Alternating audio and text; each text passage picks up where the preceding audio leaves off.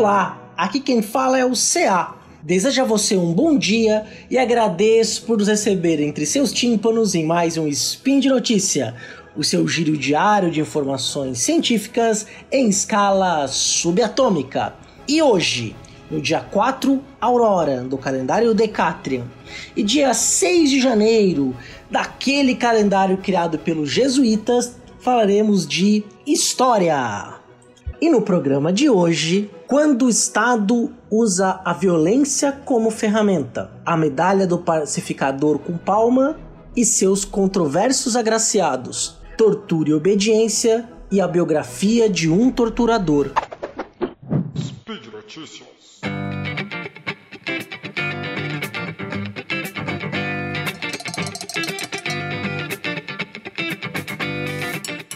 Como é o meu primeiro spin de notícia de 2020, desejo a você um feliz ano novo. Que esse ano seja um ano aí de boas realizações e um ano de memórias. Um ano para nós pensarmos sobre o passado e refletirmos sobre as consequências deste passado no nosso presente. E nesse spin de hoje, eu vou falar de uma questão que está muito viva ainda, né? E politicamente a gente vem assistindo, né, desde 2016, até um pouquinho antes, mas 2016 é um marco, é, de uma narrativa que tenta amenizar e até mesmo transformar em heróis nacionais agentes do Estado que utilizaram de violência para conter supostos criminosos políticos. Né? Então, para falar diretamente, na nossa primeira notícia, eu vou falar sobre a questão da tortura, né, que é quando o Estado usa a violência como ferramenta política. É, recentemente, no dia 1 de janeiro, saiu uma matéria chamada Tortura e Morte os Porões da Ditadura Brasileira. Nos trabalhos locais, a morte virava acidente de trabalho. Escrito pelo jornalista Alessandro Meiguins, publicado no, na página do Aventuras na História, que é uma revista, né? ela tem banca, mas também tem sua versão digital, e nesse texto é bem interessante que ele vai é, falar sobre um, o cotidiano da tortura e traz um ponto que é muito importante, é, porque muita gente pensa, né, esse, essa narrativa ficou viva entre nós durante muitos anos, de que a ditadura brasileira foi uma ditadura branda, ou pelo menos até o AI-5, comparada às outras ditaduras sul-americanas, né, que tiveram ali a violência muito escancarada, muitos mortos, presos políticos, né? No Chile, então, talvez seja uma das mais emblemáticas desse uso da violência. Porém, né, e ele lembra isso na matéria bem interessante, que a ditadura, assim que instaurada a ditadura militar, quando é declarado vaga a cadeira de presidente da República, dia 2 de abril, e aí o Castelo assume a presidência da República, as prisões políticas e a tortura já começam é, logo depois do golpe. É, na minha região, eu sou de Santos, da Baixada Santista. Em Santos, por exemplo, no dia 8, 9 de abril, você teve uma série de sindicalistas que foram presos e enviados a um navio prisão. Então foi o navio Raul Soares. A gente já falou isso, disso em outras oportunidades em outros podcasts de história aqui do Portal Deviante. Né? Então já mostra de que não foi uma ditadura branda, muito pelo contrário. Então foi montado todo um aparato, começando pela chamada Operação Bandeirantes, que começa em São Paulo e depois vai para vira o DOI-COD e se transforma em algo nacional, que juntava o Exército, a Polícia Federal e as polícias estaduais, num aparelho de repressão contra é, os possíveis subversivos contra a ordem política vigente, ou seja, a visão dos ditadores. Né? Então é importante acreditar, acreditar não, é fato. Ocorreu sim uma ditadura civil militar no Brasil e ela foi violenta, se utilizou da tortura. Um dos principais nomes é, desse sistema de tortura foi o delegado Sérgio Paranhos Fleury. Ele foi ali é, um grande é, peça foi a peça-chave, vamos dizer assim, é, da Operação Bandeirantes, a OBAN. Ele era o delegado principal e depois ele foi ganhando ali quando se transforma numa coisa nacional, esse aparelho de tortura nacional, ele continua ganhando notoriedade. O Alessandro Meiguins também coloca uma coisa que é bem interessante, eu recomendo que você leia, o link tá no post. Texto muito bem escrito, muito bonito o texto, mostrando como a desorganização e às vezes a falta de hierarquia também fazia parte da própria estrutura. Né? O que aconteceu com o aparelho de tortura é que depois do AI-5, o guarda da esquina então tomou a liberdade para aumentar e potencializar a tortura, mas elas já aconteciam. Né? É interessante que muitos desses que iam para a aparelho de tortura eram policiais ou agentes do Estado, não só policiais, agentes do Estado, corruptos, né? que escondiam traficantes, é, faziam contrabando, cometiam atos de corrupção, mas que não podiam ser denunciados ou publicizados. E mais do que isso, eles estavam no poder do aparelho de tortura. O que é importante entender é que a ditadura civil-militar no Brasil, que durou de 1964 a 1985, utilizava como uma ferramenta de sua ação política a violência contra os cidadãos. Se havia algum crime cometido por essas pessoas, as pessoas deveriam ter sido presas, julgadas com direito à defesa e, caso fosse comprovada a sua culpa, condenadas, encarceradas. Muitas dessas pessoas sequer tiveram o devido processo legal instaurado. Muito pelo contrário, porque muitos morriam é, durante o processo das torturas. E o processo de tortura era algo extremamente violento. Né? Então recomendo que você leia a matéria, né? que é bem interessante, é simples, é um texto muito bem escrito, muito agradável, até poético, eu diria. É, e ela me chamou a atenção, porque ela fala que o, o, o, o Sérgio Fleury foi agraciado com a medalha do pacificador. E eu fiquei curioso, eu não conhecia essa medalha, fui saber o que, que era. Então, vamos para a próxima notícia. A medalha do pacificador com palma e seus controversos agraciados. É, por curiosidade, né, eu fui buscar e eu fui sabendo ali dessa medalha do pacificador Inclusive, até no site do Exército, se tem lá o histórico, tem as medalhas.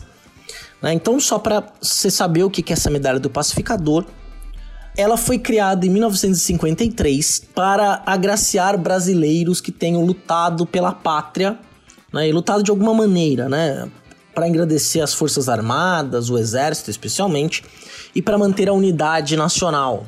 É, e ela foi criada né, no dia 25 de agosto de 1953 para homenagear o Luiz Alves de Lima e Silva. Se você não está reconhecendo este nome, é muito simples, é o Duque de Caxias, o patrono do Exército Brasileiro.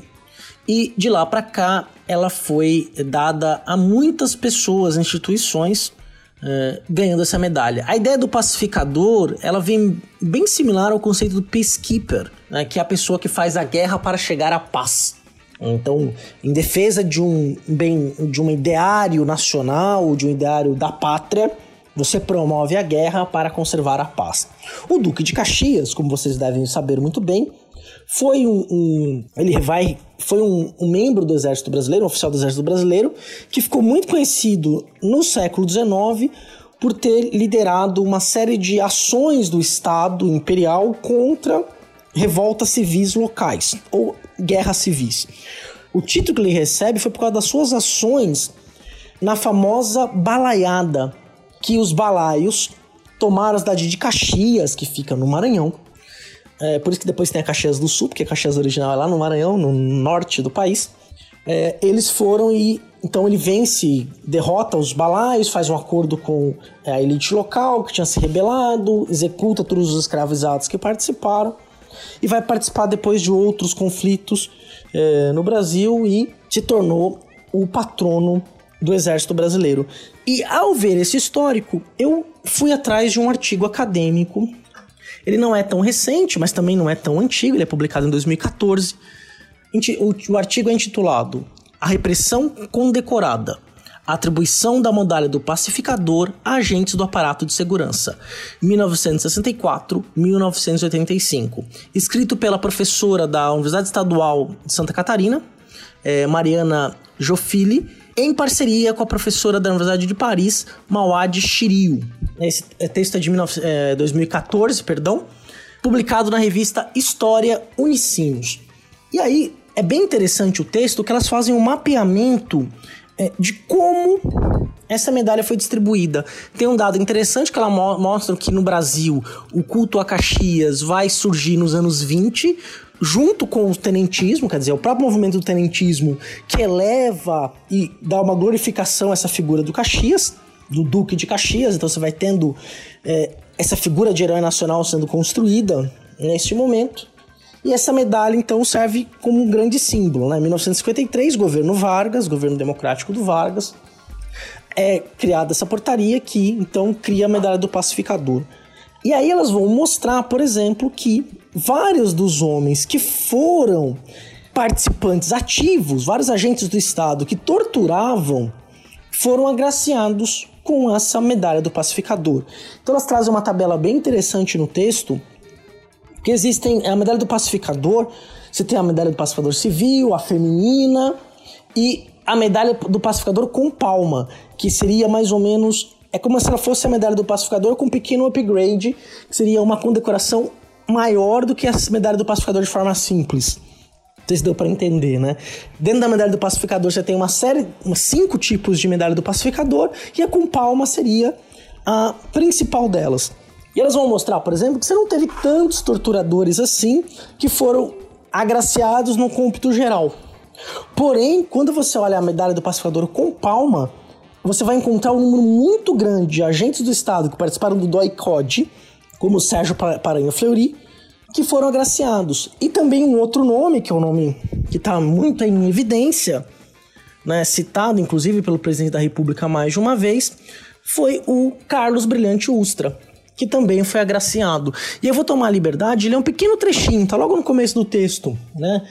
Que pra gente ter uma noção do que está sendo dito intimado a depor na Comissão Nacional da Verdade no dia 10 de, de maio de 2013, o ex-chefe do Departamento de Operações e Informações, DOI, do Centro de Operações de Defesa Interna, COD, de São Paulo, Coronel Carlos Alberto Brilhante Ustra, portava em sua lapela esquerda um discreto botão. Miniatura da medalha do pacificador com palma. E sua defesa sentenciou: Quem tem de estar aqui não é o coronel Carlos Alberto Brilhante Ustra. Quem tem de estar aqui é o exército brasileiro. Procurou assim chamar atenção para o fato de que, ao combater violentamente a oposição política, estava seguindo diretrizes do exército. Implicitamente afirmava que os procedimentos ilegais utilizados pelo DOI e seus congêneres, pelos quais fora chamado a depor na comissão, eram não apenas conhecidos pelas altas hierarquias das Forças Armadas, como por ela aceitos, incentivados e mesmo premiados. Então elas vão mostrando nesse artigo, as duas professoras historiadoras vão mostrando no artigo é, como é que se dava a lógica de distribuição dessas medalhas. E elas concluem que esta medalha foi dada muitas vezes como incentivo e prêmio daqueles que violentamente utilizaram as estruturas do Estado para torturar e muitas vezes assassinar a oposição política. Né? Lembrando que não foi torturado apenas aqueles que pegaram em armas para lutar contra o regime. Muito pelo contrário, já teve, por exemplo, caso muito famoso Vladimir Herzog, que se apresentou voluntariamente a uma delegacia ele tinha sido convocado a depor, ele foi voluntariamente fazer um depoimento, né, para se averiguar, né, uma situação e não não sair mais de lá, né? E a foto famosa dele é, enforcado, sentado na própria gravata, né? Porque era uma atitude muito comum, né? Você ou, desova, ou fazer desova do corpo, você tinha médicos legistas que eram que compactuavam com o sistema, então emitiam laudos falsos, falsificados, que mentiam sobre a causa mortes. Então toda essa estrutura está sendo analisada nesse artigo e mostrando como que essa medalha do pacificador foi utilizada para então beneficiar e premiar. E essa fala do Ustra é muito interessante porque ela vai marcar muito bem isso, né? De que as pessoas faziam, torturavam, mas elas tinham uma escusa que era dizer que estavam obedecendo ordens, ordens superiores. Então quem devia ser condenado não era o torturador, mas sim o exército. É importante que o trabalho da memória deixe a verdade à tona para que nós consigamos nos curar desta ferida e jamais aceitemos que qualquer tipo de discurso possa elogiar pessoas que comete, utilizaram do Estado para cometer violência contra cidadãos. Isso viola completamente todos os princípios da Declaração Universal dos Direitos Humanos, princípios esses que nós temos que lutar e defender com todas as nossas forças. Né? Porque isso é um avanço civilizacional e nós não podemos deixar que que caiamos na barbárie. E já que eu falei, estou falando disso, vamos para nossa terceira notícia que tem relação direta com esses pontos que foram levantados e é bem rapidinho para a gente poder se despedir também. Nossa terceira notícia: Tortura e Obediência é a biografia de um torturador. Aqui, né, vou falar rapidamente de dois vídeos produzidos pelo canal Meteoro Brasil. Não sei se você já conhece o trabalho do Meteoro Brasil. Se você não reconhece, conhece ou reconhece, eu recomendo com muito entusiasmo que vocês assistam, prestigiem esse canal. É um trabalho muito bem feito, né, pelo Álvaro e pela mulher mais sábia, né, que acabaram de lançar um livro aí também, que eu tô para comprar. Aí quem sabe no próximo spin eu até falo desse livro. E eles têm dois vídeos. O primeiro, aparentemente, não tem muita relação, mas tem. Que é um, um vídeo sobre o anime e mangá Berserk, Berserker, né? Que é muito, um anime é muito bom. Para quem gosta aí já assistiu ou não conhece, recomendo. Ele é antigo, mas vale a pena ser assistido. O vídeo é intitulado Berserker e Obediência. Eles falam mostra um pouco a, a trajetória do Guts, que é o personagem principal do anime, e o seu amigo contraparte, que é o Grift. Em determinado momento, eles vão para uma explicação sociológica de por que o Guts tenha tomado algumas atitudes. Essa explicação sociológica retoma um experimento que foi feito com pessoas que participaram de uma atividade científica, uma pesquisa científica, na qual elas acreditavam que estavam é, dando choque em pessoas que é, erravam respostas ou se recusavam a dar respostas. Né? Era tudo fake, mas eles não sabiam. E algumas pessoas nesse experimento aceitaram, inclusive, dar choques na voltagem letal. E quando perguntadas por que, que elas tinham feito isso, elas falavam que estava só obedecendo ordens. Né? Então, esse anime aí, eles, é muito legal porque eles começam falando do anime, mas para chegar no ponto final, que é este, essa discussão, que tem tudo a ver com o que a gente está falando hoje aqui.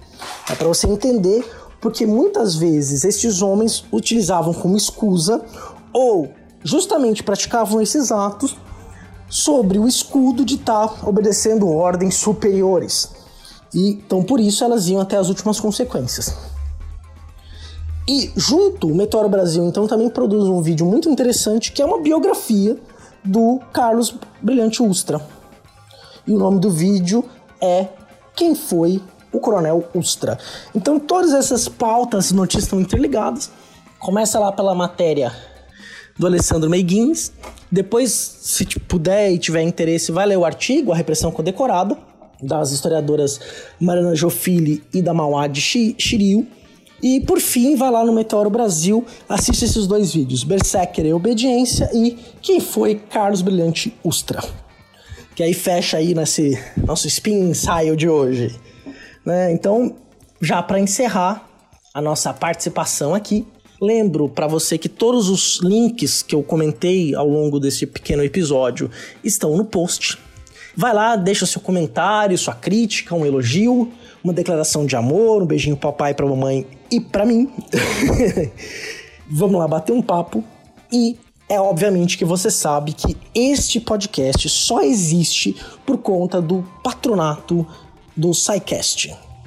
Tanto no Patreon, quanto no PicPay ou no Padrim, que são lugares aí que vocês nos ajudam a manter este trabalho dessa equipe aí fantástica, para quem eu também desejo um feliz 2020. Então é isso, pessoal. Um grande abraço e até amanhã.